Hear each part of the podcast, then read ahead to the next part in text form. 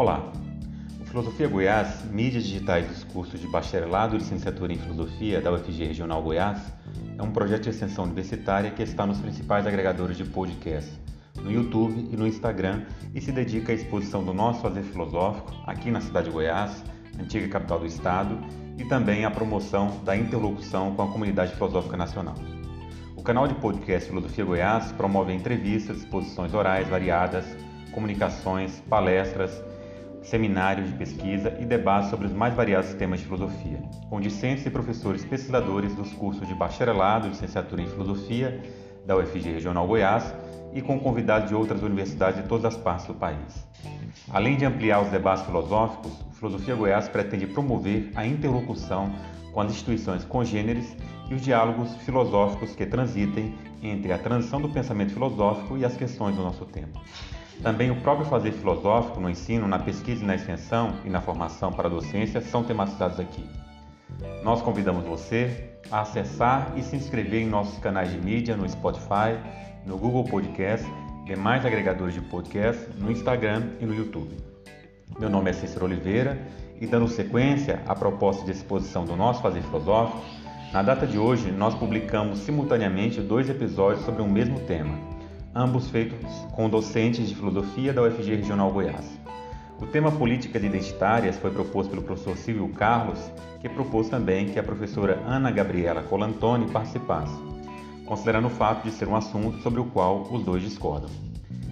Em sua exposição, disponível no episódio anterior, o oitavo episódio do nosso canal, a professora Ana apresentou alguns dos motivos que justificam a existência das chamadas pautas identitárias e esclareceu as contribuições específicas que a filosofia oferece para a compreensão dessa questão. Neste nono episódio, o professor Silvio Carlos Marinho Ribeiro apresenta suas posições sobre as políticas identitárias numa perspectiva que diverge da exposição anterior a partir da mobilização do conceito de identidade existencial. O professor Silvio Carlos possui graduação em Filosofia pela Universidade Federal de Goiás e mestrado em Filosofia pela Universidade de Goiás também. E no momento cursa o doutorado em Filosofia ah, na Unicamp em torno do pensamento de Martin Heidegger e também é professor assistente 1 da Universidade Federal de Goiás, na Regional Goiás. Tem experiência nas áreas de filosofia, com ênfase em filosofia contemporânea, atuando principalmente nos temas de ensino de filosofia e educação, lógica e filosofia da linguagem, Heidegger, Wittgenstein, filosofia da religião e filosofia e cinema.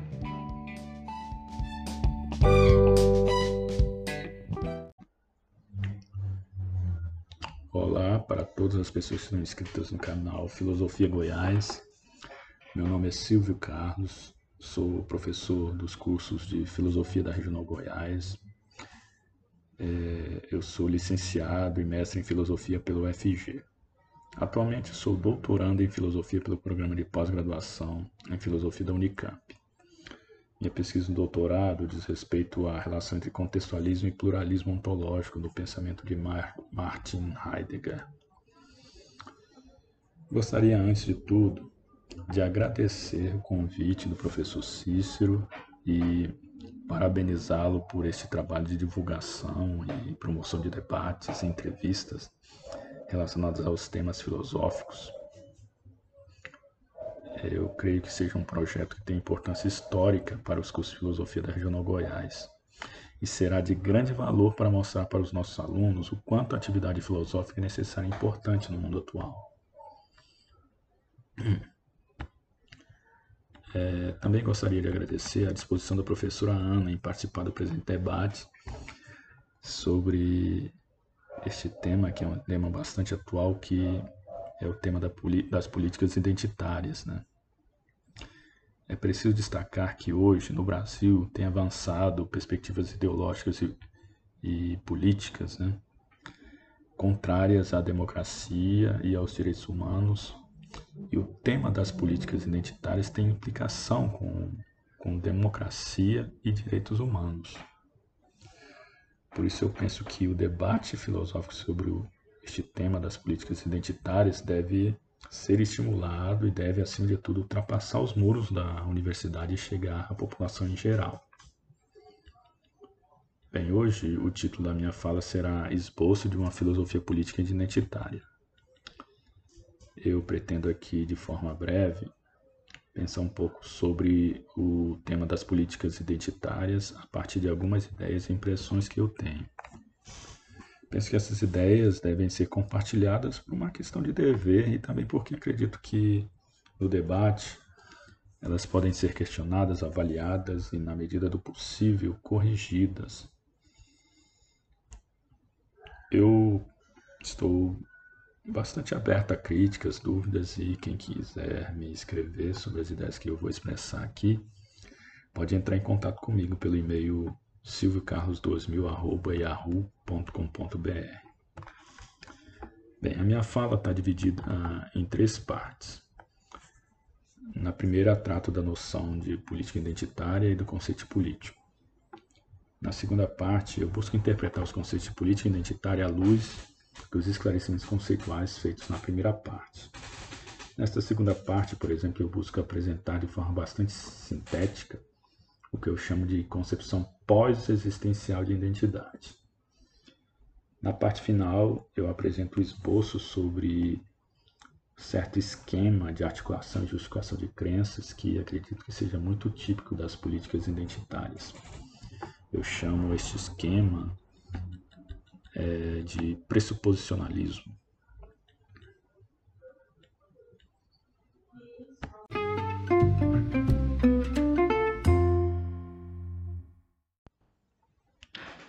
Bem, de modo bastante comum, a expressão política identitária se refere a fenômenos políticos relacionados ao, aos grupos que de modo histórico e sistemático, têm sido oprimidos, marginalizados e vítimas de algum tipo de violência simbólica ou física.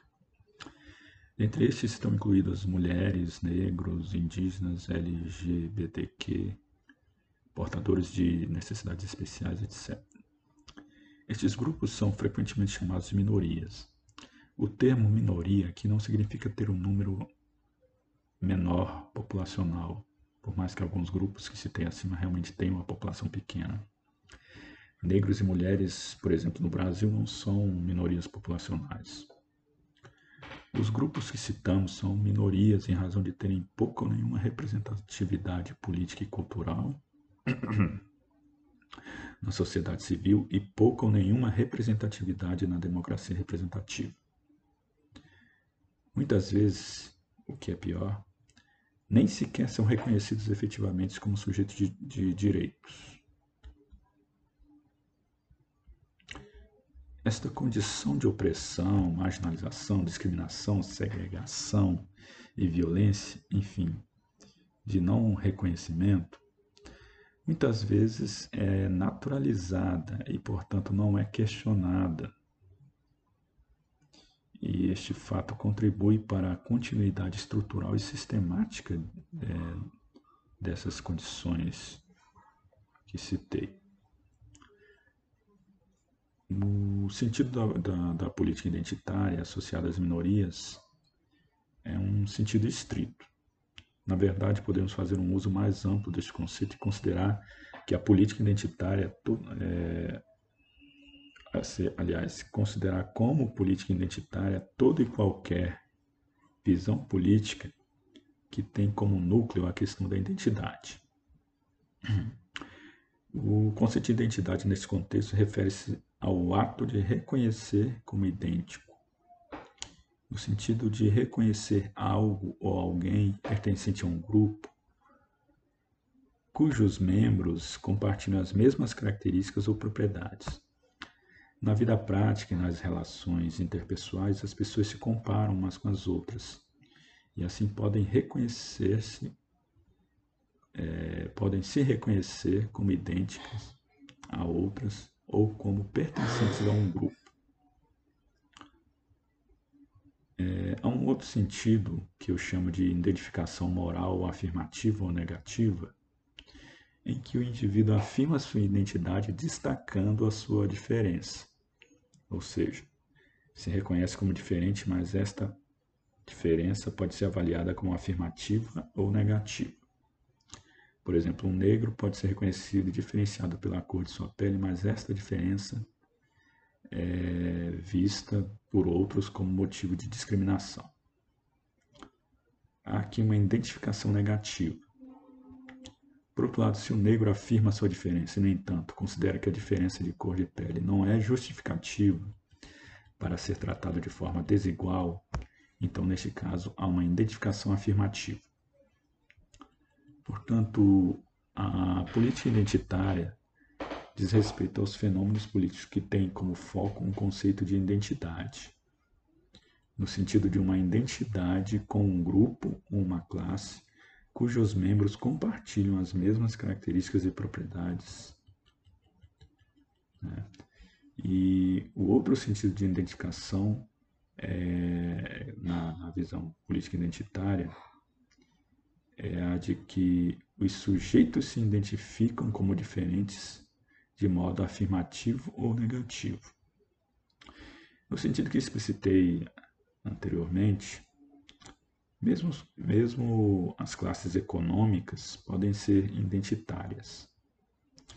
Um caso exemplar de visão política identitária é o movimento que deu origem ao Estado de Israel em 1948, em que grupos de judeus defendiam a ideia de retorno à Palestina com o intuito de formarem um Estado moderno que abrigaria a comunidade judaica dispersa em diversas nações. Então, esse é um exemplo bem claro do que eu estou chamando de política identitária. E um exemplo claro também de que é, a noção de política identitária não é necessariamente é, relativa à questão das minorias. Né? Então a gente apresentou alguns traços do que significa identitário. É, todavia ainda não ficou muito claro o que significa política identitária. Então precisamos, sobretudo, de antemão, colocar em questão também o que significa política. Tomarei como ponto de partida de análise do conceito de política uma tese do filósofo e jurista alemão Carl Schmitt, na obra O Conceito de Político. Este, este filósofo defende que o critério de atribuição de categorias políticas está fundado na distinção amigo e inimigo. A tese aparentemente é bastante controversa, mas está sustentada por argumentos consistentes. O argumento de Schmitt parte de uma analogia com os conceitos de moral e estética. É, conforme este argumento, Dizer que uma ação tem propriedades ou características morais implica dizer que ela pode ser avaliada em termos de valores como bom e mal. O que significa ser bom e mal? Bem, esta é uma questão filosófica, mas não entrarei no mérito desta questão aqui. Fundamental é ter em vista que se uma pessoa diz que a ação X é boa ou má, ela está avaliando moralmente e, portanto, ela está situada em um contexto moral e as ações ou eventos avaliados devem ter significados morais. O mesmo ocorre com questões estéticas. Se avaliamos que um objeto é belo ou feio, então estamos situados em um contexto estético e os objetos avaliados devem ter significados estéticos. Bem, de acordo com Schmitt, devemos pensar o fenômeno político de forma análoga ao modo como pensamos fenômenos morais e estéticos. Em outras palavras, os tipos de valores que definem o critério de atribuição de categorias políticas devem é, indicar né, qual é o contexto e se o contexto é político. Bem, sendo assim, é, deve haver um par de valores que seja relativo ao contexto político e este deve servir de critério de orientação para interpretar um evento a partir de categorias políticas. Pois bem, para Schmitt, o par de valores relativo ao contexto dos eventos políticos é a dicotomia amigo-inimigo. Ele faz a ressalva de que nesta relação amigo-inimigo, o inimigo não é propriamente alguém que se odeia na vida privada, mas é é um adversário ou inimigo público. e é inimigo porque oferece risco ou perigo. No fundo, o que Schmidt quer dizer parte do pressuposto de que existe uma unidade coletiva previamente organizada, um povo ou uma comunidade. E esse é, pode ser destruído ou entrar em colapso em função da ação ou intervenção de agentes internos ou externos. Se, por exemplo, uma comunidade está unida em torno de uma árvore que foi plantada pelos seus membros no passado e que de alguma forma mantém a unidade daquela comunidade, o inimigo, nesse caso, é aquele que tem em vista destruir ou cortar a árvore. Se a árvore motiva a união entre a comunidade e ela é cortada, é possível que a sua destruição implique em desagregação social. O inimigo, portanto, é aquele que traz consigo em suas ações, discursos e intervenções a possibilidade de destruição da unidade social e pública. E este inimigo pode ser alguém da própria comunidade ou de outras comunidades organizadas. O inimigo, portanto, é tudo, todo, todo agente que pode desunir ou gerar conflito ou mesmo colapso, a ponto de destruir a unidade da coletividade organizada.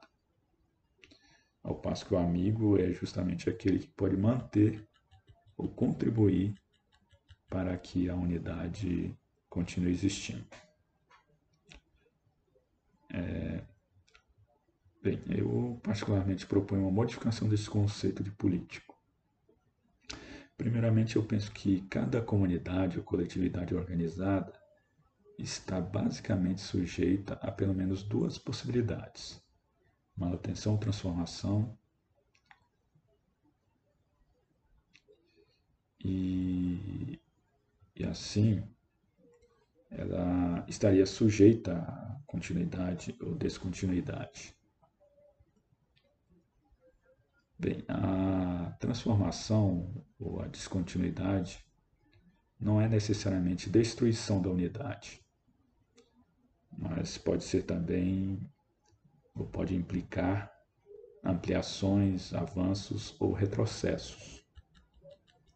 Além disso, a unidade é uma unidade de diferentes e, portanto, uma, ela é constituída de modo plural.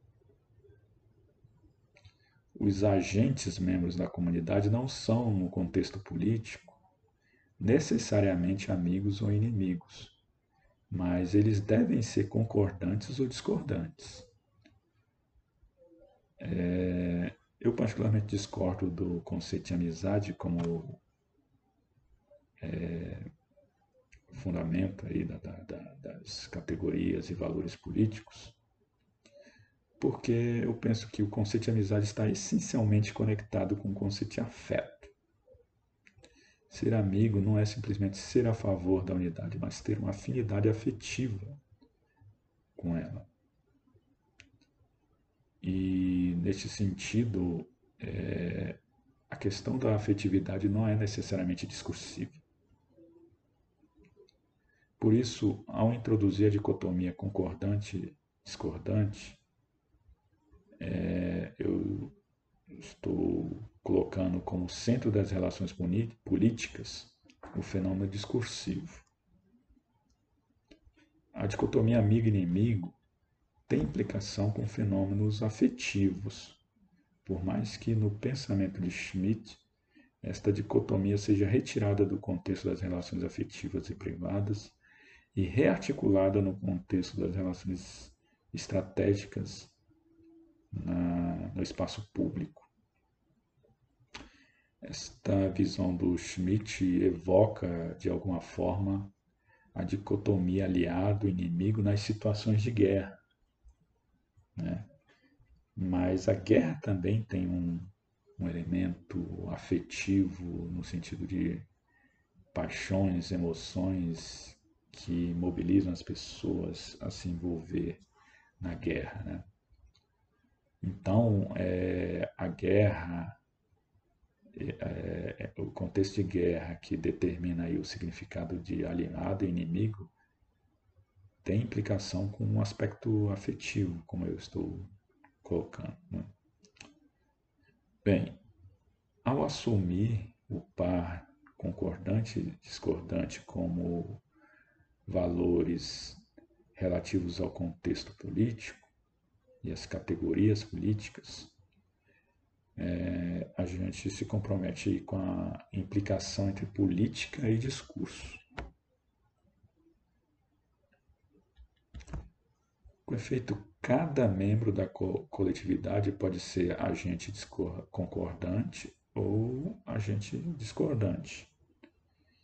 E aquilo que estes agentes discordam ou concordam não é propriamente a, un, é, a unidade por si só, mas eles discordam de possíveis mudanças, possíveis ampliações, possíveis avanços e retrocessos. E é claro, ele, é, o agente concordante ou discordante, ele pode discordar justamente da política atual, das mudanças atuais, das ampliações atuais, avanços e retrocessos atuais. E por isso ele age e intervém para mudar isso. Né?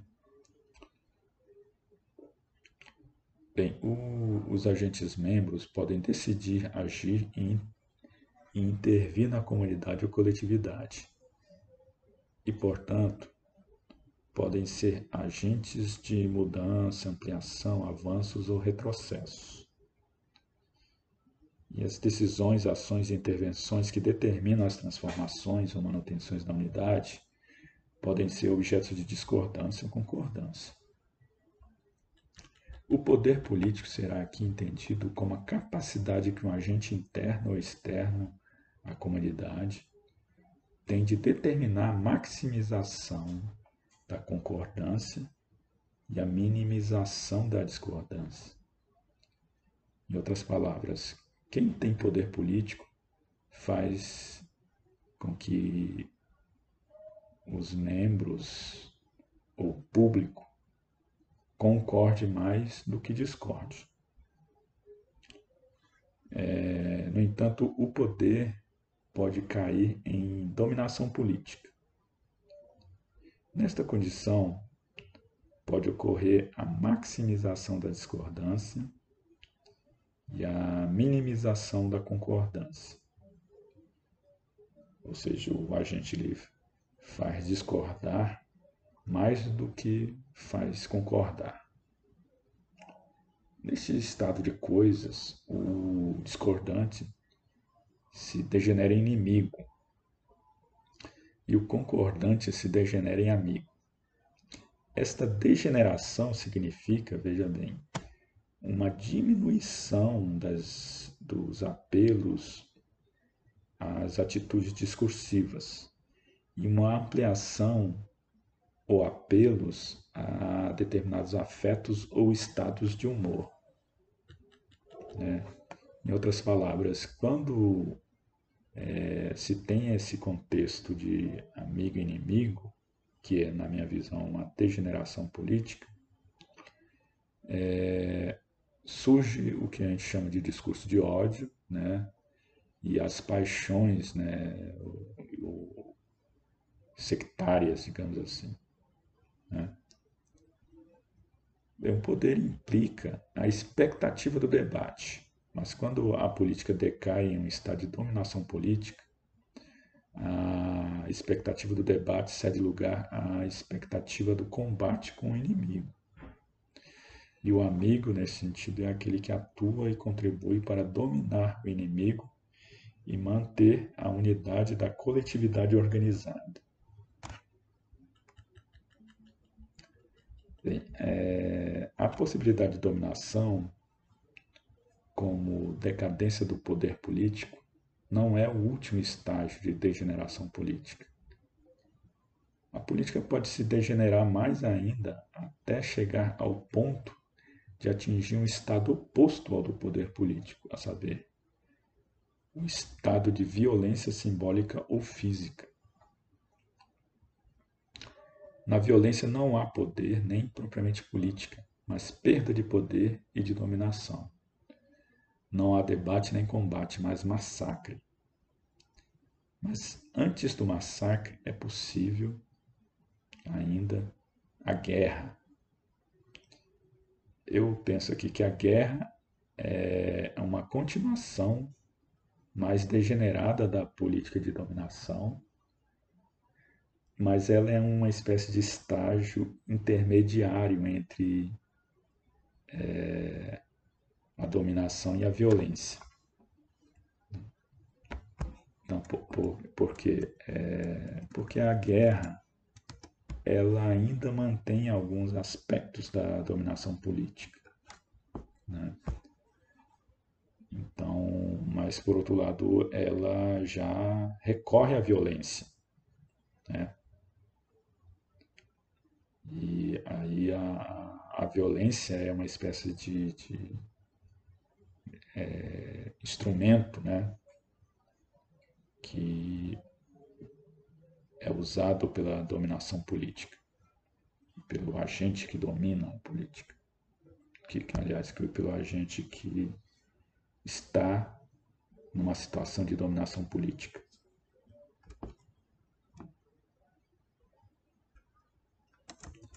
Bem,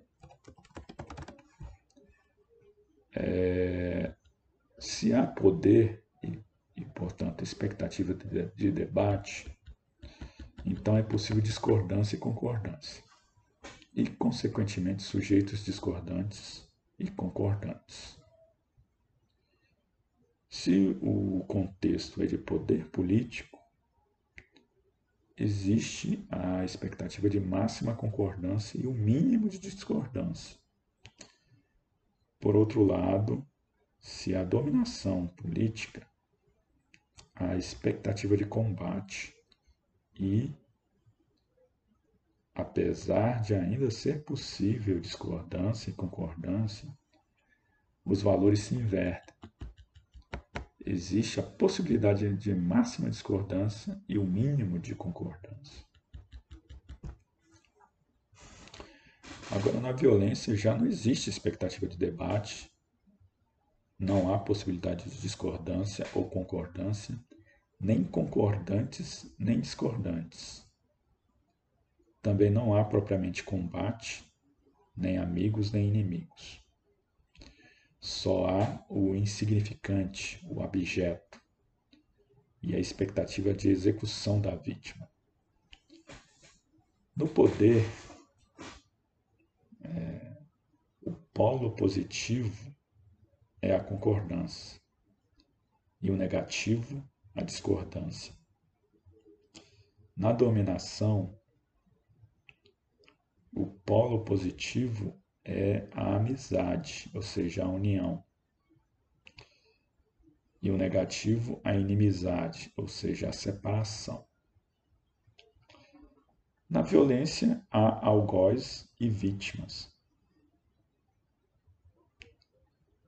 As condições de poder geram possíveis objeções ou contraposições.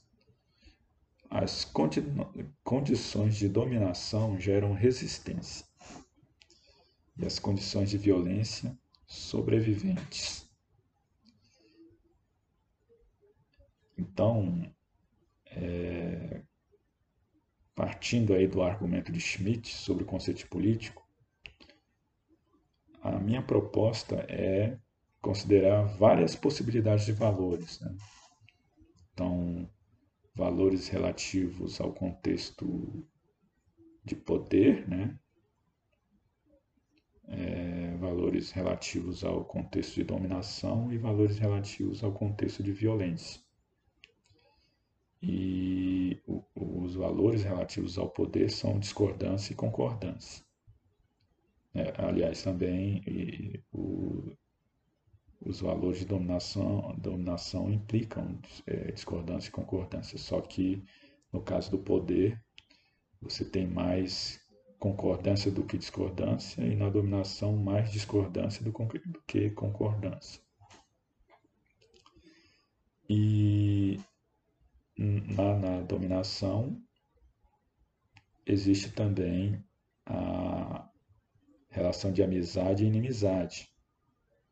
Né?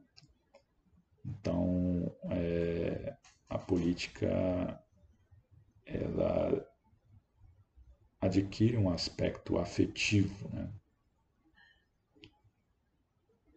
Bem, e por fim, a violência, né, é o último estágio, e eu chamo também o estágio de o fim da política. Né? É, no contexto da violência, você só tem algoz e vítima. Né? São esses os dois valores da violência. Então, é, de certa forma, as duas relações extremas que são inerentes à política são o poder e a violência. O primeiro representa o começo da, é, o começo da política e o último o fim.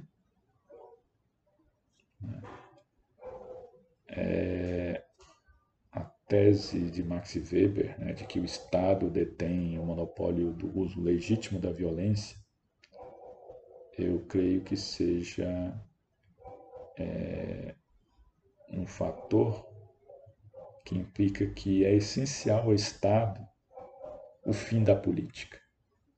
Né? Então, digamos assim, o Estado ele é, ele é constituído, ele é articulado também considerando o seu fim, a sua finitude. Né? Bem, poderíamos dizer que cada um dos estágios de políticas que mencionei é, implica, implicam é, implica a possibilidade de enfraquecimento da discursividade. E esse enfraquecimento chega ao extremo quando sobrevém a violência, pois ela é a impossibilidade de qualquer discurso.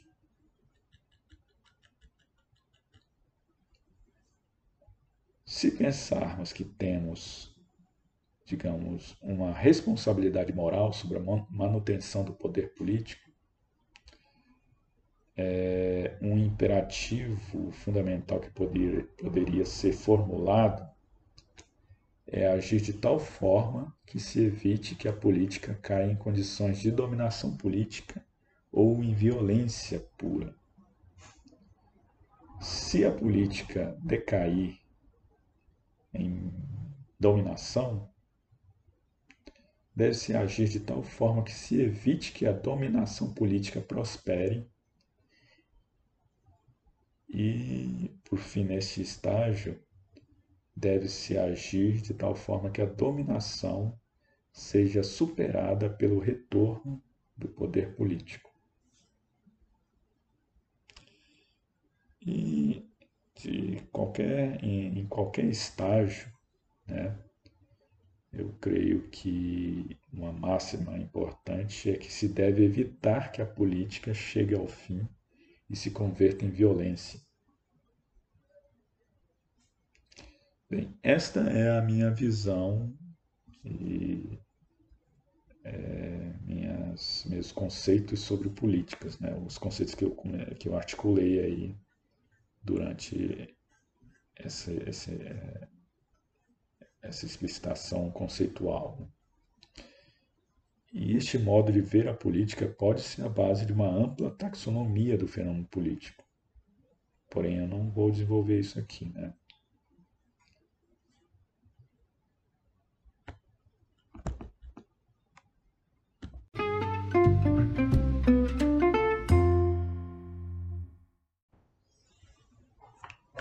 Bem, retornemos à questão da política identitária. Como vimos, anteriormente, a política identitária, a princípio, é um fenômeno político que tem como centro a questão da identidade. E, além disso, foi visto que a identidade implica identificação, no sentido, no sentido de reconhecimento de pertença a um grupo e no sentido de identificar ou identificar-se, destacando a própria diferença de maneira moralmente afirmativa ou negativa. É... Nesse sentido, o conceito de identitário, na expressão política identitária, qualificações, decisões e intervenções na vida social e pública que tem como aspecto central a questão da identidade. Sem a capacidade de maximizar a concordância e minimizar a discordância, define o poder político, o agente político identitário tem ou terá a expectativa de poder se for capaz de maximizar a concordância e minimizar a discordância é, entre os seus pares na vida social e pública sobre questões identitárias. A política identitária também está sujeita a três possibilidades de relações que explicitei acima. As relações de poder, que implica, segundo as definições, definições que apresentei, maximizar a concordância e diminuir a discordância. As relações de dominação, em que há uma maximização da discordância e minimização da concordância, e a violência, que é a relação algoz-vítima. A possibilidade de degeneração do poder em dominação e violência é uma condição da política. E a política identitária e seus agentes não estão salvos de caírem em tais condições. De um ponto de vista histórico, as minorias já, já estão em uma relação de dominação política. E em relação a esse contexto histórico, podemos dizer que as minorias têm em vista a busca do poder político. E neste caso, é, a busca por reconhecimento que gere representatividade efetiva no que se refere à política e à cultura. Os grupos identitários podem ser compreendidos como sendo partes de um contexto maior da vida social e pública. Ou seja, eles fazem parte da humanidade. E a humanidade, é claro, se divide em culturas, comunidades e estados-nações. Bem, há certamente grupos identitários, majoritários e minoritários em termos de representação política e cultural. Mas se há dominação política, então um grupo identitário minoritário não é um simples discordante, mas um inimigo da unidade do grupo identitário majoritário. O que implica, por sua vez, que o movimento das políticas identitárias dos minoritários pode ser visto como um movimento de resistência que tem como objetivo a inclusão política. Essa inclusão está fundada no igualitarismo e no universalismo político e cultural. Porém, se um grupo identitário não tem representatividade política na relação Estado-sociedade civil, nem representatividade cultural, isto implica que o igualitarismo e o universalismo não é autêntico. Ou seja, não é um, um igualitarismo e um universalismo verdadeiro. O grupo identitário majoritário tem se mostrado, conforme o que nós temos visto no debate público, eles têm se mostrado simplesmente como discordantes em relação às minorias. Aliás, eles não têm, é, é, eles têm se mostrado né, como vendo as minorias não simplesmente como discordantes, mas como verdadeiros opositores e inimigos. Né? Então, é, como vimos, ter poder político significa ter a capacidade de maximizar a concordância e minimizar a discordância. E os grupos minoritários, historicamente, nunca tiveram poder de fato. Isto implica a existência de um abismo que separa os agentes políticos majoritários das minorias, pois se não há concordância, ou seja, se estamos numa relação de dominação, é, dominação política, e esta dominação implica um conflito constante, e a intensidade da discordância implica a intensidade do conflito, então é, este conflito corre o risco de degenerar em guerra e no que a gente poderia dizer no fundo do poço ele chegar à violência pura. Né? Com efeito, se há uma dominação de um grupo sobre outro e as minorias identitárias resistem, então uma questão básica para a política identitária é o estado de degeneração política que, por sua vez, implica que os valores do igualitarismo e do universalismo político não foram realizados de fato. O objeto da discórdia entre dominantes e as minorias identitárias diz respeito à questão do reconhecimento da dignidade e da igualdade de direito das minorias. E esta dignidade e igualdade de direitos deve ser é, deve ser deve, deve ser um valor importante independentemente das diferenças típicas né, do, das minorias, né, sentido né, e, e, e esses valores de dignidade e igualdade de direito devem ser também independentes do modelo de identidade prática. Né? Então, é, as decisões, ações, intervenções e, por fim, a luta que caracteriza e mobiliza a política identitária das minorias é a luta por reconhecimento e inclusão social e cultural as minorias identitárias são movidas por perspectivas universalistas, igualitaristas e inclusivistas. Bem, pelo menos em tese. Né? Nos últimos tempos, em função do aparecimento de diversas políticas de ação afirmativa e do debate relativo ao discurso politicamente correto, pode-se dizer que as minorias têm assistido a um certo crescimento de seu poder político. Todavia, isto gerou um contramovimento político de discordância, ou, melhor dizendo, de inimizade crescente relativa aos grupos identitários majoritários. Este grupo que eu chamo aqui de majoritário, na verdade, seria o grupo associado aos conservadores, que é, no qual podem ser incluídos aí nacionalistas, fundamentalistas religiosos, fundamentalistas de mercado, ideologias autoritárias e totalitárias, etc. O grupo identitário majoritário, podemos dizer, parece estar comprometido com, a, com perspectivas particularistas e exclusivistas. Né?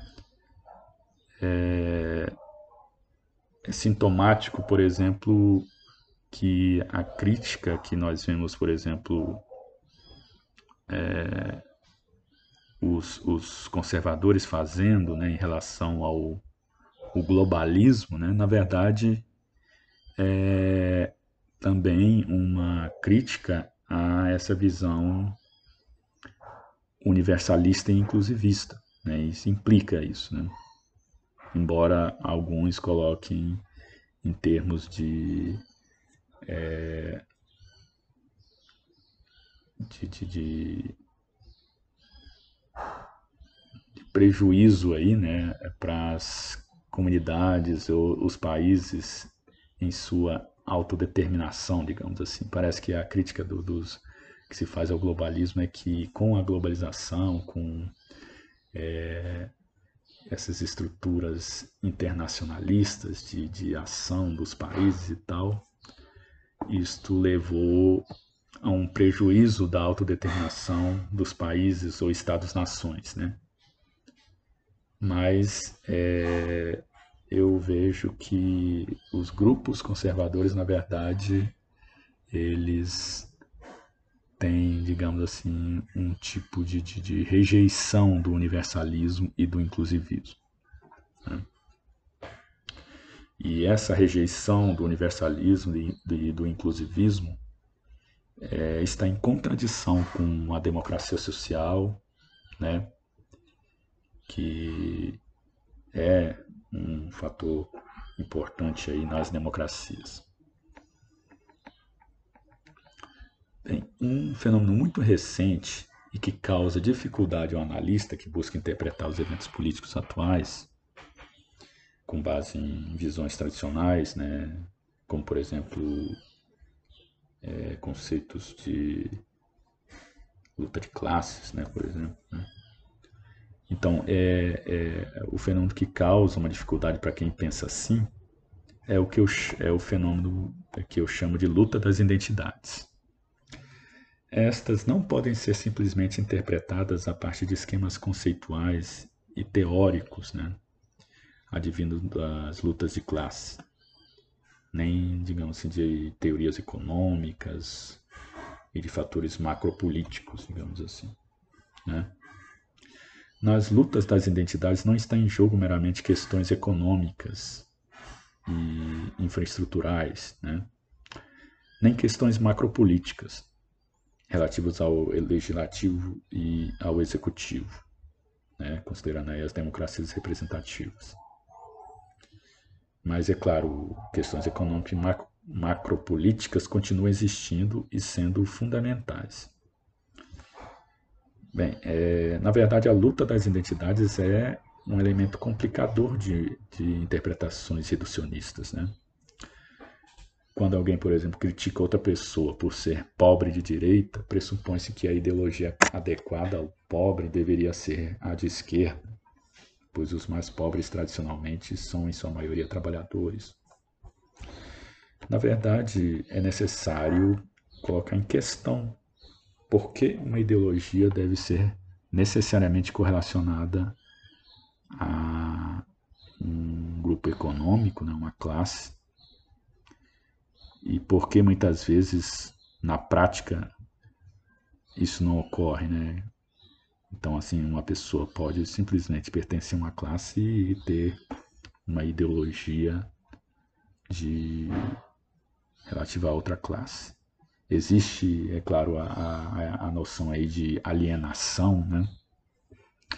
que parte da ideia de que é porque a pessoa não reconhece, não tem consciência de si, né? E, mas é, eu particularmente penso também que a, a, teoria da alienação não explica o fenômeno do pobre de direita, né? Então aí os colegas marxistas é, podem discordar disso, né? mas o fato é que eu acredito que a teoria da alienação ela deve ter é, deve ser explicada de outro modo para poder é, justificar o fenômeno do pobre de direita, né? Bem, uma hipótese para justificar esse fenômeno do pobre de direita é a seguinte: há um fenômeno que não se reduz nem às questões econômicas, nem a, nem a questões macropolíticas. Este fenômeno é, segundo penso, o fenômeno existencial, que de alguma forma sempre foi associado ao fenômeno religioso. Mas ele não se reduz à religiosidade. Mircea Eliade, o famoso pensador romeno que se dedicou à análise do fenômeno religioso, dizia que viver em si é um ato religioso. Eu acrescentaria a esta eh, tese de Eliade que viver é um ato religioso porque a religião é a manifestação mais explícita daquilo que podemos chamar de fenômeno existencial que, arrisco dizer, é um fenômeno infraestrutural da vida humana. Né? Então ele não é superestrutural. Né? E o, o conceito existencial aqui significa é, a possibilidade de interpretar a si mesmo a partir de um padrão de sentido ou valor possível, de forma que esse sentido ou valor determine quem você é ou seja, de maneira, de tal maneira que define a sua identidade existencial. E existência, tal como compreendo aqui, seria um conceito da filosofia prática, né? da, é um conceito, portanto, que de certa forma não podemos reduzi-lo à questão dos fenômenos morais, mas tem implicação com fenômenos morais na medida em que os fenômenos morais são fenômenos práticos, né? são fenômenos da vida prática. Bem, a crítica à religião como fenômeno ideológico, como, bem como a redução do fenômeno existencial a uma descrição psicológica, na verdade são responsáveis pelo obscurecimento do fenômeno existencial. Camus dizia que se concluirmos que a vida não vale a pena ser vivida, não importa se a história. É, aliás, deixa eu reformular aqui. É, Para Camus, se alguém chega, é, chega à conclusão de que a vida não, não vale a pena ser vivida, então isso implica que não importa se a história da humanidade é uma luta de classes, não importa se o que define a vida orgânica é a luta pela sobrevivência, não importa se o universo é finito ou infinito, não importa se um governante vai dar um golpe de Estado, não importa se você tem que ter uma profissão para agradar os pais ou para ganhar dinheiro. Tudo isso perde o valor e sentido se a vida não tem sentido. Né? De certa forma, se estamos vivos, né, é em razão de termos já tomado uma decisão, consciente ou inconsciente, sobre o que significa a vida ou sobre qual é o valor da vida. Né? E é claro, tem umas, existe uma diferença entre sentido e valor, mas eu não vou explorar isso aqui. Né? Bem, marxistas clássicos defendem que valores, crenças e fenômenos culturais são espelhos superestruturais da infraestrutura econômica. Frankfurtianos e gramscianos por outro lado, acredito que a superestrutura também é determinante para a construção e transformação social, política e econômica. Bem, as ideologias representam modelos de, de, de identidade existencial e prática. Mas marxistas e outros é, e outras perspectivas teóricas e filosóficas não reconhecem esse fato é, com efeito a identificação existencial com um contexto de possibilidades projetadas no mundo social e público, pode ser um fator, e assim eu penso, né, que mostra a inteligibilidade do fenômeno do pobre de direita. Por isso, eu creio que ser pobre de direita não é um absurdo. É apenas humano. Contextos de possibilidades projetadas no mundo social e público e identidade existencial como conceito de filosofia prática são conceitos que é, considero como conceitos pós-existenciais. O prefixo pós, em geral, nas ciências humanas e na filosofia, é usado para indicar um tipo de superação de um modelo que, no entanto, permanece como referência para questões, hipóteses, conceitos e críticas. Neste caso, a expressão pós-existencial significa que o pensamento existencial, de alguma forma, pode ter sido superado, mas permanece como fonte de questões, conceitos, hipóteses e críticas. Então, assim, é, é claro, é, a filosofia existencial né, de um Sartre, de um Heidegger, de um Kierkegaard e outros pensadores aí que é, são incluídos no existencialismo, né, como Ortega y Gasset, por exemplo, eles é, defendem uma visão de, de, de, filosofia, uma perspectiva que tem como centro aí a questão da, da possibilidade, né, como eu falei anteriormente, ser ou não ser si mesmo, ou seja, é, um, eles pensam né, a partir desse, desse problema da identidade existencial e prática. Bem, é, eu particularmente não poderia explicar com detalhes né, os fundamentos daquilo que eu estou chamando aqui de pensamento pós-existencial, mas eu vou dizer já de forma bem sintética aqui que, é, segundo essa perspectiva existencial, o que diferencia o ser humano de outros animais não é a racionalidade, mas o fato de que o ser humano tem uma especial relação com o ser. Né?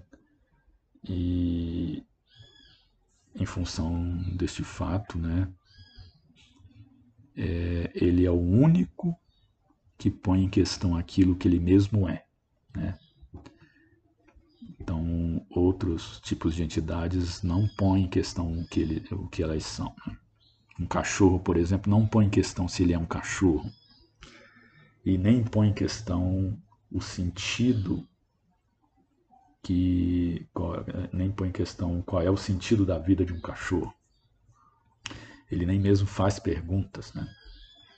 Mas um ser humano faz perguntas e dentre elas é, perguntas sobre o que ele é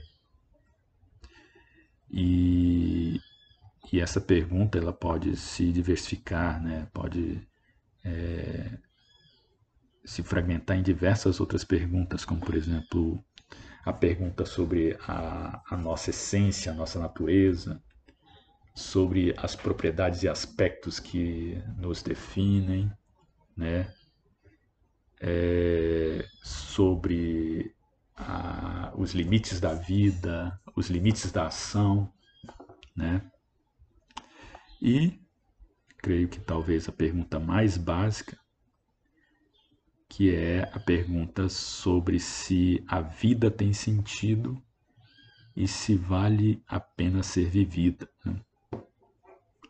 As respostas conscientes ou inconscientes, explícitas ou implícitas, essas questões de alguma forma são materiais para a construção de identidades existenciais.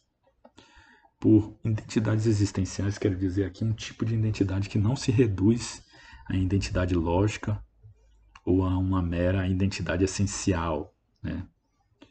Essencial aqui significa uma propriedade básica que pode permanecer através das mudanças e pode servir de critério para, por exemplo, identificar uma pessoa e diferenciá-la de outra, por exemplo. Né? Então, a identidade existencial é uma identidade prática fundamental, mas, ao contrário da identidade lógica e material, não é absoluta por exemplo, absoluto, é, um exemplo aí de, de identidade, digamos, absoluta é, é, dizer, por exemplo, que se a água é H2O, então ela é H2O em qualquer mundo possível, né? Esse corpo é um conjunto de células, né? Um corpo orgânico, então ele vai ser um conjunto de células em qualquer circunstância. Né? Bem, é, a identidade existencial é, é, diferente desse tipo de identidade. Né? Não é uma identidade lógica, nem material, nem essencial. Né? A identidade existencial é a identidade que, de alguma, de alguma forma, é construída na vida com os outros e por decisões que tomamos sejam elas conscientes ou não. Esta identidade também é construída em função de situações marcantes nas quais nos envolvemos. Né? Um acidente, por exemplo, né? ou, uma guerra. Né? Uma vez que os fenômenos que mencionei são contingentes e finitos, uma identidade determinada por eles pode mudar, pode se perder ou simplesmente pode deixar de existir. Nesse sentido, a identidade existencial é relativa. Por outro lado, a identidade existencial implica compromisso com algo em função de sintonias afetivas ou estados de humor. Né? Então, a gente, em outras palavras, é, se sente comprometido ou vinculado a alguma coisa que nos conquistou e nos tocou. Né? Nesse sentido, a identidade existencial é uma identidade prática fundamental. E, portanto, uma identidade relativa às condições e critérios pelos quais é possível para cada um de nós ser ou não ser si mesmo. Né? Essa questão de ser ou não ser si mesmo tem implicação com a ideia de autenticidade e na autenticidade dos existencialistas, né? E também tem implicação com a questão da alienação, né? Digamos assim que alienado é alguém que não é conforme a sua natureza, né? Ou que de alguma forma é, não age conforme a sua natureza e se deixa é, levar pelo outro, né? que toma ou substitui em suas decisões e ações, por exemplo. Né? A alienação também significa negar a própria natureza em função de uma natureza que não é a sua. Né? E essa alienação também pode significar né, é, não assumir né, é, a responsabilidade de, de, das próprias decisões e deixar que outro o façam por você. Né? Então, é, aqui nessa ideia de ser ou não ser si mesmo está em jogo a questão da alienação e da autenticidade e inautenticidade dos existencialistas. Né? Só que, é claro, por exemplo, um marxista, pessoa, um, um pobre de direita seria alienado porque ele, é, do ponto de vista material, ele está numa condição econômica que é a de ser trabalhador, por exemplo, né? E essa condição econômica, é, na medida em que o, o, indivíduo pobre reconhece ele vai necessariamente é, se identificar com a classe trabalhadora. Né? Só que isso é muito contingente, na verdade, é, conforme a perspectiva que eu estou defendendo aqui, que é a perspectiva existencial ou pós-existencial. Né? Porque é, essa questão da identificação com a classe a partir de um reconhecimento, de uma consciência, é, não ocorre simplesmente por é, razões de, é, que a gente poderia dizer racionais, né? Então, é, como eu vou explicar mais tarde, é, isso vai ficar mais claro. Né? Então, o campo de possibilidade de ser ou não ser si mesmo, ele circunscreve os limites que definem os critérios de interpretação sobre se a minha identidade continua ou se ela se perdeu. É, essa ideia de perder a identidade é importante dentro da perspectiva existencial. Né? Perda, né? morte, fim, são conceitos importantes para a perspectiva existencial e pós-existencial. Né? É... Bem, eu vou dar um exemplo muito claro de identidade existencial. Né? E este exemplo é um exemplo retirado do contexto religioso ou das narrativas religiosas é, da tradição cristã. Né? O exemplo é da situação de conversão de Paulo de Tarso. É a personagem religiosa histórica que, segundo alguns estudiosos né, e teólogos, é o verdadeiro iniciador do cristianismo. Conforme alguns relatos das narrativas bíblicas do Novo Testamento, é que esses relatos são as cartas de Paulo e os Atos dos Apóstolos, né? De acordo com esses relatos, Paulo, cujo nome era Saulo antes da conversão, aí esse, essa questão da mudança de nome é importante e uma das razões pelas quais eu escolhi como exemplo, Então, segundo as narrativas bíblicas, Paulo era um perseguidor de cristãos. Ser perseguidor indica uma discordância, um conflito com as pessoas. E, e, é claro, não só com as pessoas, mas com as ações e o modo de ser dessas pessoas. Entendeu? No caso, para Paulo, com o modo de ser cristão. Né? Ser cristão, como vimos, é um modelo de identidade existencial. Bem, então Paulo, por exemplo, chegou até a presenciar com satisfação a morte de um cristão chamado Estevão, segundo os Atos dos Apóstolos. Bem, então, é, nós podemos é, é, observar, e é muito evidente, que Paulo não tinha identificação existencial com as possibilidades cristãs projetadas no mundo social e público. Ele era o, um, um, tipo de, de, de, de, intelectual judeu chamado fariseu. Né? Este, os fariseus eram responsáveis por interpre, interpretar a Torá no templo e nas religiões religiosas. É, o fariseu ele se identificava com o modo de ser judeu ortodoxo. Né? Esse judeu ele preza pela lei, né? e segundo é, a perspectiva do judaísmo, é a lei que determina a relação autêntica com Deus e é a lei que determina o que é um judeu e qual é o sentido da vida de um judeu.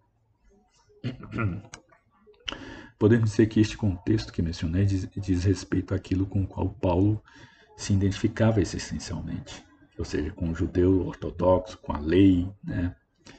com a relação com Deus, né? o Deus do Antigo Testamento. Né? Porém, um dia esse indivíduo, então chamado Saulo, seguia na estrada de Damasco e de repente uma luz lhe vem de sobressalto e junto com ela uma voz que diz: Saulo, Saulo, por que me persegues? Bem, imagine o horror de Paulo diante dessa situação. As narrativas bíblicas e provavelmente os pastores, quando narram isso, narram de uma forma, digamos assim, é, idealizada, né? Então parece que isso não é uma cena horrível e na verdade é horrível, é, é assustadora, né? Então o Paulo ele ficou horrorizado, né? E o horror, o espanto, o medo são fenômenos que os gregos chamavam de patos. O patos não é um mero evento psicológico interno. O patos é algo que nos atinge, é algo que, que sofremos. Né?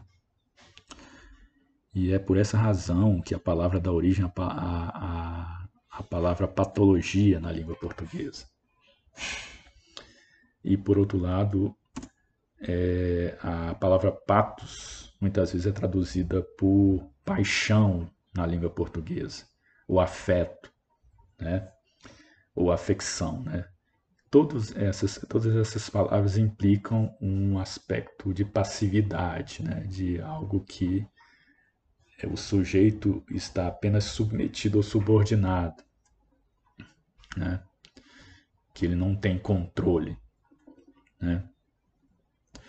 Então, assim, é, o patos ele não é simplesmente uma coisa interna, porque ele tem um, um digamos, um, uma conexão, uma correlação com o externo. Então, é, nós, por exemplo, só nos assustamos ou sentimos medo por algo que tem é, a possibilidade de causar medo ou de é, causar algum tipo de, de de destruição ou reação que nos elimine ou que gere aí até muitas vezes a perda da vida. né? Então, é, o patos ele surge da relação entre o sujeito e o mundo, né? E quando ele surge, ele também sintoniza, né? A gente poderia dizer, ele sintoniza, ele harmoniza o comportamento do sujeito ao ambiente. Então, por exemplo, se você vai num velório é, e está alegre e de repente percebe como é o clima, digamos assim, do velório, então a pessoa se entristece, ela sente ali o peso daquela situação. né? Ela é atingida pelo luto. Bem, a história que se segue é, em relação ao Paulo é bem conhecida. Paulo retorna cego para a cidade e encontra um cristão que lhe explica, explicará o que aconteceu. E desde então Saulo torna-se Paulo, ou seja, há uma mudança de identidade. Né? E essa modificação da identidade, representada pela troca de nome, é bastante significativa, né? Para, como exemplo daquilo que eu estou dizendo sobre a relação entre identidade e sentido da vida. Né? Paulo é talvez a personagem histórica mais importante do Ocidente depois de Jesus de Nazaré, né? Porque, assim, a vida ocidental é uma vida marcada pela relação com o cristianismo. Né? Então, creio que sejam é, necessárias maiores explicações sobre a identificação existencial de Paulo com as possibilidades projetadas no mundo social e público pelo cristianismo para, para o qual ele mesmo contribuiu intelectual e existencialmente. Mas penso que é preciso ressaltar que a intensidade com qual Paulo se comprometeu com a religião cristã é um caso exemplar e claro do que estou falando de identidade existencial e prática. O cristianismo é uma unidade de possibilidades projetadas no mundo e na história. Estas possibilidades são expressas, por exemplo, na narrativa da salvação, segundo a qual Cristo, interpretado como Filho de Deus, irá retornar para dar início a um novo estado de coisas. A identidade do cristão é, portanto, determinada pela força ou intensidade do compromisso com a possibilidade do retorno de Cristo, que marcará o fim do mundo e do sofrimento, bem como começo uma nova era de paz e justiça. Esta narrativa motiva a intensidade do compromisso que determina a identidade do cristão. Ter fé não é apenas ter expectativa de tais possibilidades ou impossibilidades da narrativa da salvação.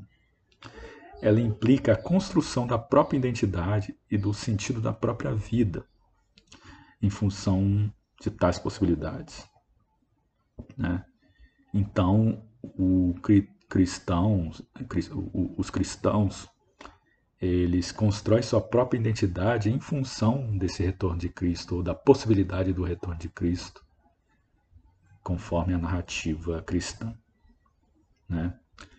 Bem, é, nesse caso, podemos dizer que há uma conexão necessária entre identidade, sentido da vida e compromisso, de forma que o enfraquecimento da intensidade do compromisso e mesmo o fim do compromisso implica o fim da identidade e o fim do sentido da vida de quem se identifica com tal narrativa. Portanto, a concepção de identidade existencial e prática é dependente do compromisso que fornece o sentido da vida. O fim do compromisso significa perda de sentido e perda de identidade. Bem, dado que a identidade existencial e prática é relativa, ela implica possibilidade de continuidade ou descontinuidade. E a continuidade da identidade existencial e prática é proporcional à intensidade do compromisso com as possibilidades projetadas na vida ou no mundo social e público. E esta continuidade não é uma mera questão epistêmica, né? não é uma mera questão de saber, nem uma mera questão volitiva, ou seja, não é uma mera questão de vontade, mas é, sobretudo, e peço perdão pelo trocadilho, né? É, essa continuidade é sobretudo uma questão patológica, né? Ou seja, ela diz respeito ao discurso é, relacionado com aquele patos, né? O discurso e a interpretação que surge com, com um patos ou um estado afetivo, né? Ou um estado de humor de, é, que ocorreu em um determinado momento, né? E fixou uma espécie de percepção ou mobilização, né? Que gerou uma mudança de identidade. Né? Então, é este fato patológico que determinará a identificação epistêmica e volitiva. Então, ele é anterior ao saber e à vontade.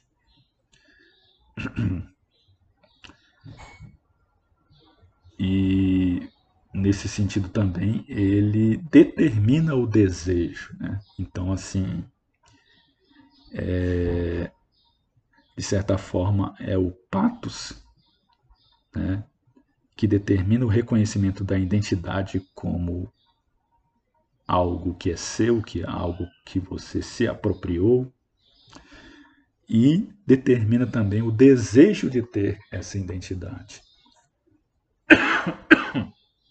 Tem um aspecto meio psicanalítico isso. Né?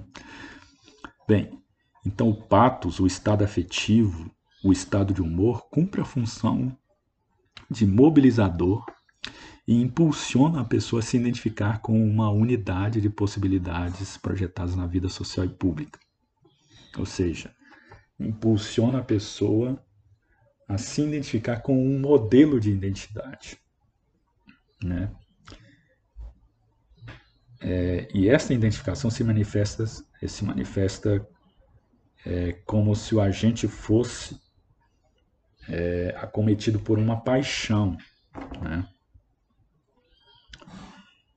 e talvez aí a palavra agente nem seja boa, eu vou, eu vou mudar. É, para sujeito, né? Essa identificação se manifesta como se o sujeito fosse acometido por uma paixão, né? É, os psicólogos e neurocientistas têm demonstrado que paixões geram mudanças físicas, hormonais e psicológicas. Vale mencionar também que, de um ponto de vista psicanalítico, uma paixão pode tornar-se uma neurose obsessiva. Mas tais aspectos psicológicos são desdobramentos de um evento inicial de identificação existencial determinado pelo patos, ou seja, pelo afeto ou estado de humor. Né? Este estado patológico que define a intensidade do compromisso com as possibilidades projetadas será, sobretudo, o fator que mantém a continuidade da identidade existencial e prática do sujeito. Né? Pois é este estado que motiva e mobiliza a identificação existencial. Como eu disse, sujeito aqui deve ser entendido não no sentido cartesiano, mas no sentido de ser passivo ou ser submetido àquilo que o patos traz consigo. E o que, que o patos traz consigo? Né? O que, que esse estado afetivo, o que, que esse estado de humor traz com ele? Né? Ele traz possibilidades e possibilidades projetadas na vida social e pública. Projetar aqui pode ser entendido como um tipo de expectativa que temos em função de algo que nos mobiliza, né? Então, assim, é, quando, por exemplo, é, tomando o sentido do, do, do cristianismo, né? É, se fala do retorno de Cristo, isso é uma possibilidade, né? E os cristãos, eles têm uma expectativa desse retorno, né? E, digamos assim, em função dessas expectativas, eles constroem a sua vida cotidiana, considerando sempre um futuro, né? Então, o projeto tem a relação com é, essa expectativa que gera a construção ou ações, decisões, comportamentos intencionais, né? E esses comportamentos sempre considerando um, uma situação futura, né? Bem, é, as possibilidades projetadas na vida social e pública muitas vezes são expressas por narrativas ou mitos. Estas narrativas ou mitos são expressões de possibilidades básicas que estão projetadas na vida social e pública de um determinado grupo ou comunidade. Vou chamar de modelos existenciais de identidade prática as unidades de possibilidades existenciais. Né? Bem, ao nascermos, né, encontramos um mundo já pronto, com suas tradições e significações consolidadas. Estas são reproduzidas por todos que habitam nele. O mundo se encontra no tempo e tem uma história, e certamente também um fim, que talvez seja breve ou de longa duração. Né? De qualquer forma, este mundo nos fornece possibilidades projetadas, contextos, significações que são alicerces e materiais para a construção da identidade existencial e prática. Né? Em outras palavras, eles, eles fornecem modelos é, com os quais a gente pode se identificar. Né? Bem, o cristianismo e suas narrativas são unidades de possibilidades projetadas e, portanto, é, o cristianismo é um modelo existencial de identidade fornecido pelo mundo já pronto. Também pertencem a este é, campo de modelos de identidade as ideologias políticas. Além disso, ser mulher, ser negro, ser LGBTQ, ser artista, ser professor, pertencer a um partido político, etc. Também podem ser modelos existenciais de identidade prática que o mundo já pronto fornece. As pessoas podem ter é, várias, é, vários modelos de identidade como partes das, do, da, da, sua identidade total, digamos assim. Né? É, então, é, esses, é, esses modelos que eu, eu citei, né, é, são modelos com os quais é possível se identificar e, consequentemente, construir identidades práticas e existenciais particulares ou singulares. E o compromisso com tais modelos de identidade pode, é, podem ser fracos ou fortes, ou seja, terão graus de intensidade. E quanto maior for o compromisso, maior o engajamento e mais determinante para a identidade particular o modelo vai ser. Né? Então, por exemplo, se um terrorista né, ele é tão identificado com aquela visão religiosa que levou ele ao terrorismo, que ele é capaz simplesmente de morrer em função dessa identificação que ele tem com o modelo, digamos assim, é, extremista, fundamentalista é, de religião. Né? Por outro lado, há pessoas que são menos comprometidas ou menos engajadas, né? E outras mais, né? E, digamos, a, a vida humana é simplesmente um, é, uma miríade, uma pluralidade de formas com que essa intensidade ganha corpo, né? Então, o, eu posso, por exemplo, ser um professor e não ser muito comprometido com é, o professor como parte da minha identidade existencial. Isso pode ter pouca importância para mim, né?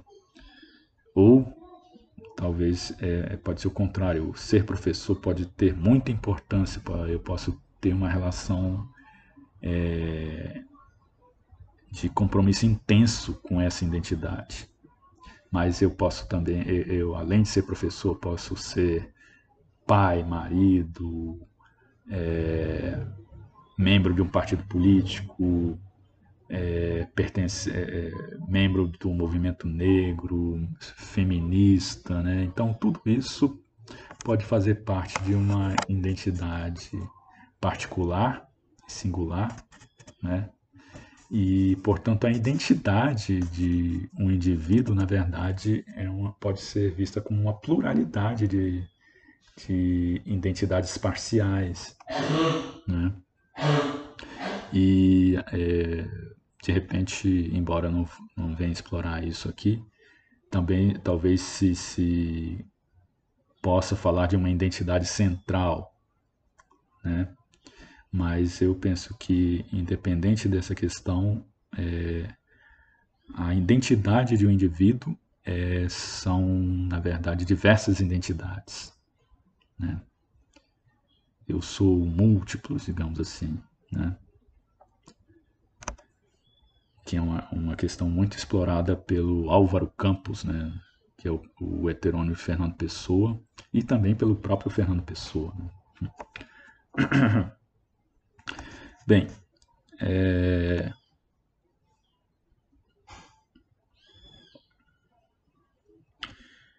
mais um exemplo aqui de identidade prática. Se eu sou um músico e recebo notícia de que poderia ficar surdo, a minha intensidade do compromisso com a identidade de músico me impele a buscar tratamentos médicos sofisticados e até a possibilidade de soluções mágicas e milagrosas em última instância. O patos da minha identificação com ser músico me mobiliza para a busca de formas de me manter né, como sendo músico, né, e portanto me mobiliza a querer dar continuidade a esta identidade. É possível ainda a identificação com diversos modelos existenciais de identidade prática. Como eu falei, né, é, essa a, a, minha identidade pode ser múltipla, né? Bem, um, um, ponto que eu quero explorar agora é a questão do conflito das identidades no interior de um indivíduo, digamos assim. Né? Então, vou considerar como exemplo a situação da personagem Riobaldo, da obra Grandes Sertões Veredas, de Guimarães Rosa. Né?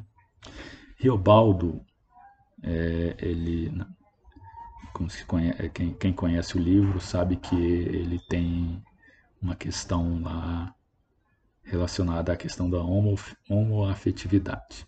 Bem, o Reobaldo ele é um heterossexual e se identifica existencialmente com, com esse modelo de identidade.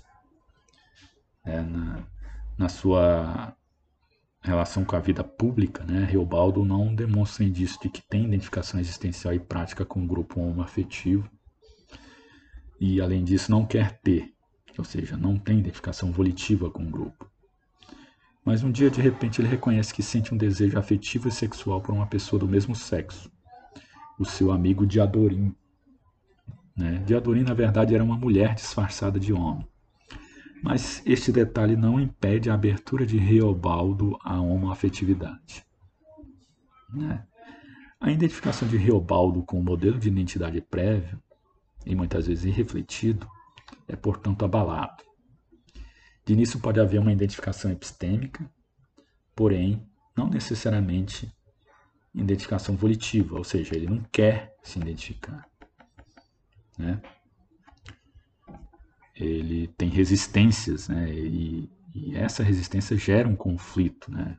com o modelo de identidade que, que ele tem ou reconhece ter, né? E esse conflito é, gera muitos problemas, né, para ele, né? Assim, de, de, ele começa a se tornar reflexivo, ele começa a pensar, mas como é que eu posso ter esse tipo de pensamento e tal, né? Então, o, a situação em que ele começa a perceber que ele se sente atraído afetivamente e sexualmente pelo amigo de Adorim, é, a gente pode dizer que é um patos, né? E esse patos marca o, o início de um conflito e a iminência de uma decisão de Riobaldo sobre a sua condição afetiva e sexual. Esta decisão não é necessariamente consciente, e de certa forma pode, pode ser tomada antes mesmo que Riobaldo a reconheça explicitamente. A decisão ela é uma ruptura com o um modelo prévio e refletido, com o qual Riobaldo se identificava e se auto-interpretava, em direção a uma identificação existencial fornecida por outro modelo de identidade. Este conflito ou discordância interior e individual é produto de possibilidades projetadas na vida social e pública, o que implica que a vida social e pública, com seus modelos de identidade, afetam a minha identidade prática individual. São dois os modos pelo qual é, o modelo afeta né, o indivíduo. Né? O primeiro é motivando uma intensificação do compromisso com a identidade prévia, né? e, portanto, com a continuidade dessa identificação com o modelo de identidade que a pessoa é, reconhece mais ou menos, né? Então, o Riobaldo, ele não quer ser identificado como uma pessoa homoafetiva, ele quer continuar sendo heterossexual. Né? E o outro modo como é, esse modelo afeta, né, é rompendo é, é, rompendo com, com, com o modelo de identidade afetiva anterior, né? E que e este novo modelo, e, digamos assim, se abrindo, né, para esse novo é, modelo de identidade, né, que ele está descobrindo e reconhecendo. Isto pode ser interpretado como indicando que o modelo anterior não era um modelo autêntico e que suas possibilidades identitárias após a abertura a uma afetividade determinam o que ele é e quem ele é, determina a sua identidade. Né? Nesse sentido que se entende aquela máxima de Nietzsche, né, que diz que é, deve, as pessoas devem tornar-se o que são, né, que alguém deve tornar-se o que se é, né. Então, a gente poderia dizer que é, o, a abertura de Riobaldo à condição homoafetiva, né, é uma situação em que ele está se tornando o que ele é, né. Bem, então, esta guerrilha consigo mesmo, que surge na relação com o mundo público, que põe em xeque a continuidade ou descontinuidade de um modelo existencial de identidade prática, eu vou chamar de micropolítica da identidade prática. Esta micropolítica pode gerar engajamentos macropolíticos. Bem, na relação consigo mesmo, há, na minha opinião, a possibilidade de um conflito em função, em função de fazermos uso dos materiais fornecidos pelas possibilidades projetadas na vida social e pública. Né? E esses materiais né, podem bater de frente, digamos assim, né, com os modelos prévios com os quais estamos identificados. Né? Nesse sentido, a minha discordância, o conflito interno, é também um conflito com a vida social e pública, e, portanto, um conflito político. Eu sou como uma comunidade, digamos assim, que tem um elemento de discordância externa. Né? E esta relação consigo mesmo, de abertura aos efeitos dos poderes externos, eu vou chamar de micropolítica reflexiva. Né? A possibilidade de agir e intervir na vida social e pública passa por esta micropolítica reflexiva e também, é claro, por essa micropolítica da, da, da vida interior, digamos assim. E esta, é, é, esse, esse possível engajamento também tem implicação não com uma decisão racional, mas com um efeito do patos sobre o indivíduo. Todavia, o patos, que abre a possibilidade de identificar-se com um modelo de identidade prática, é mobilizador e gera compromissos que podem ser intensos ou não e podem vir a se mostrar em termos macropolíticos.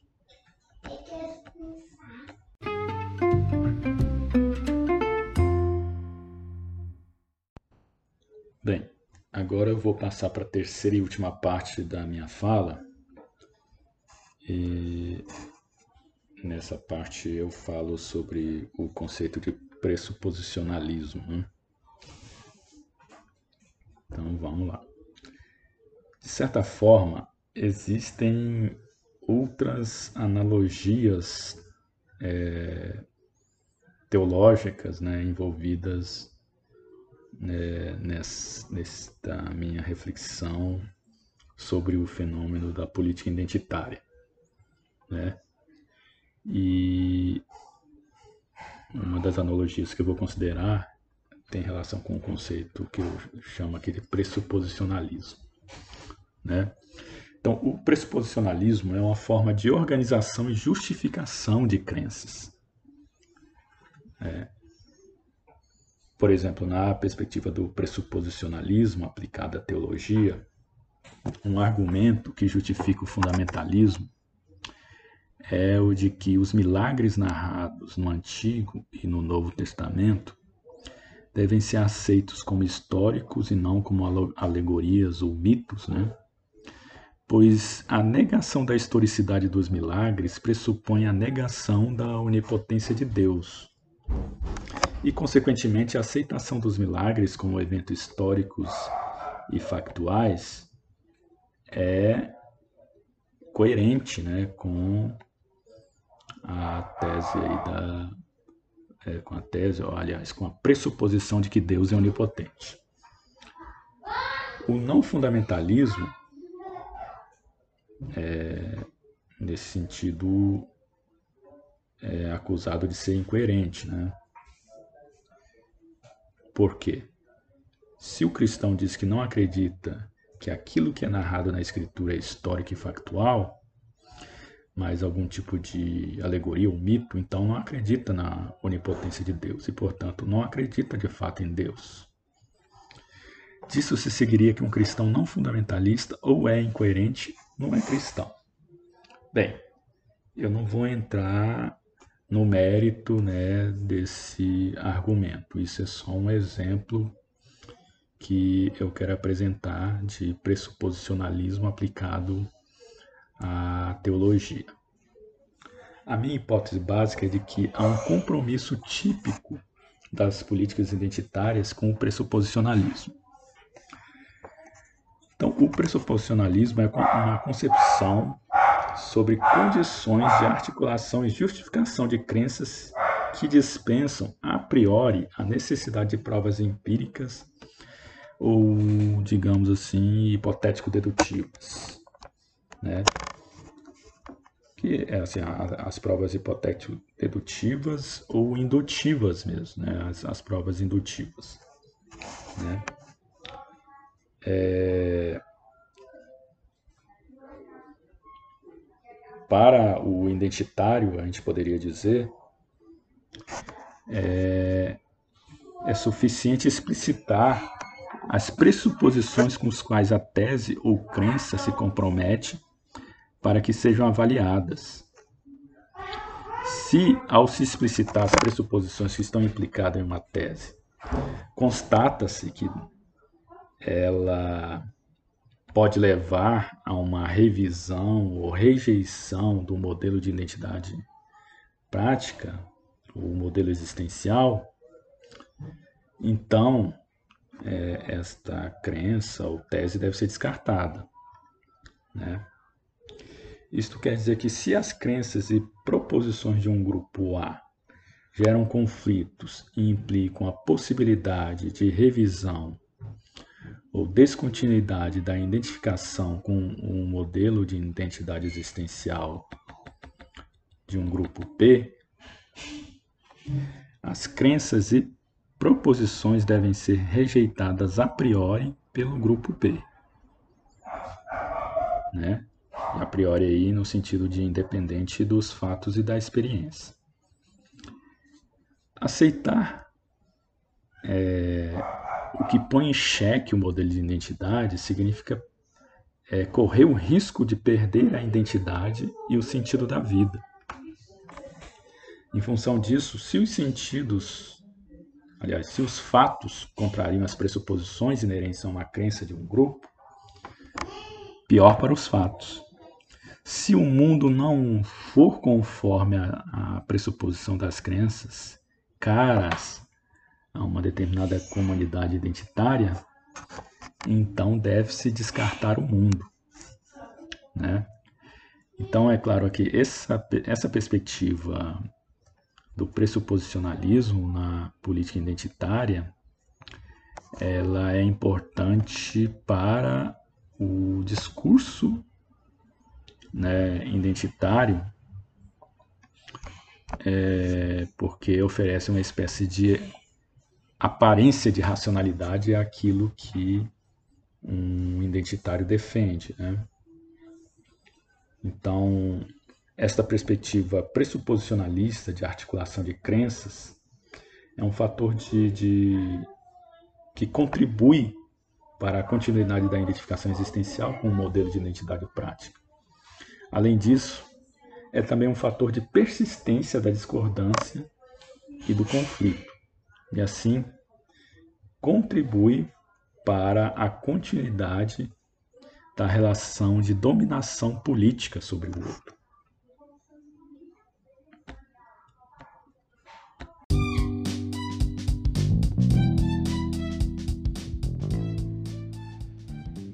Este foi o segundo de dois episódios sobre políticas identitárias. No primeiro episódio, contamos com a professora Ana Gabriela Colantoni e agora com o professor Silvio Carlos Marinho Ribeiro, ambos dos cursos de bacharelado e licenciatura em filosofia da UFG Regional Goiás. Agradecemos ao professor Silvio pela disponibilidade e pela contribuição e esperamos vê-lo aqui em breve. Nós somos o Filosofia Goiás, uma atividade de extensão universitária ligada aos cursos de bacharelado e licenciatura em filosofia da UFG, na cidade de Goiás, antiga capital do estado. Além do Spotify, do Google Podcast e de outros dos principais aplicativos de podcast, você pode nos acompanhar no Instagram e no YouTube. Procure por Filosofia Goiás. Fique com a gente e até a próxima.